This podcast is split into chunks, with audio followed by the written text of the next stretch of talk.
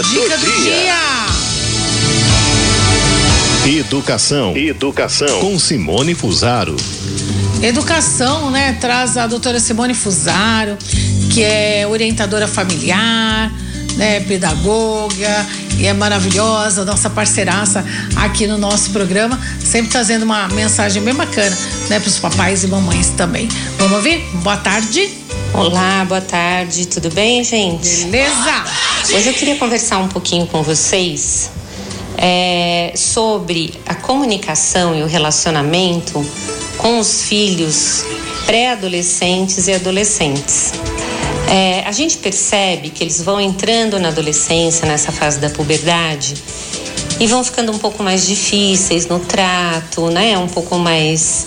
É, não querem muito ouvir, querem determinar o que fazer, é, reclamam quando a gente corrige, ficam um pouco mais é, chatos e dá a impressão pra gente que eles estão voltando a serem desobedientes, né? Como quando, como quando eram pequenos. Mas na verdade é um outro tipo, né? De, de desobediência, vamos dizer assim.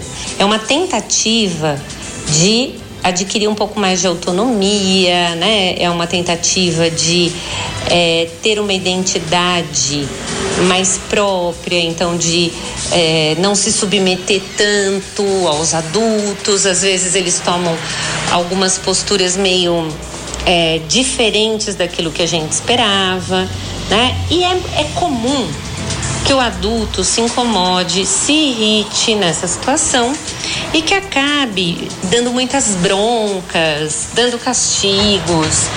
E é muito importante, gente, que nós pais saibamos que nessa hora é, a gente precisa ajudá-los a refletir, tá? Então, diferente de na infância, quando é aquela desobediência da criança muito pequena, a gente tem que agir, falar menos e agir mais.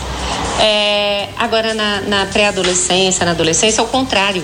Nós precisamos falar mais, ouvir mais, ou seja, conversar, dialogar com eles, fazer pensar é, e agir menos. Então, é, é, menos bronca, né? menos castigo, proibição, mas convencimento. Mostrar para eles o que está acontecendo, como eles estão agindo, o que, que eles estão desrespeitando quando agem assim, é, que valor que foi ensinado e que eles não estão conseguindo viver. Então é preciso conversar mais nessa etapa, ouvir, ouvir o que eles falam, sabendo que eles estão nessa busca de uma identidade. Porque se a gente se fecha para o diálogo, a gente distancia as crianças de nós, né? Eles vão se fechando cada vez mais, vão procurando apoio nos amigos, vão se afastando dos pais e o resultado acaba não sendo adequado.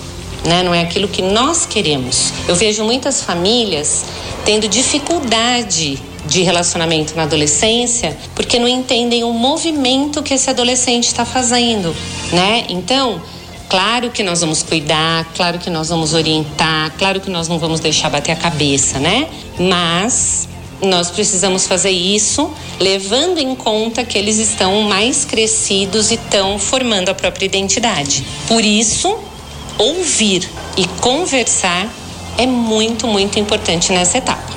Tá certo? Bom final de semana para vocês e até a próxima sexta. Bom final de semana, até a próxima sexta, se Deus quiser. Doutora, um abraço, viu?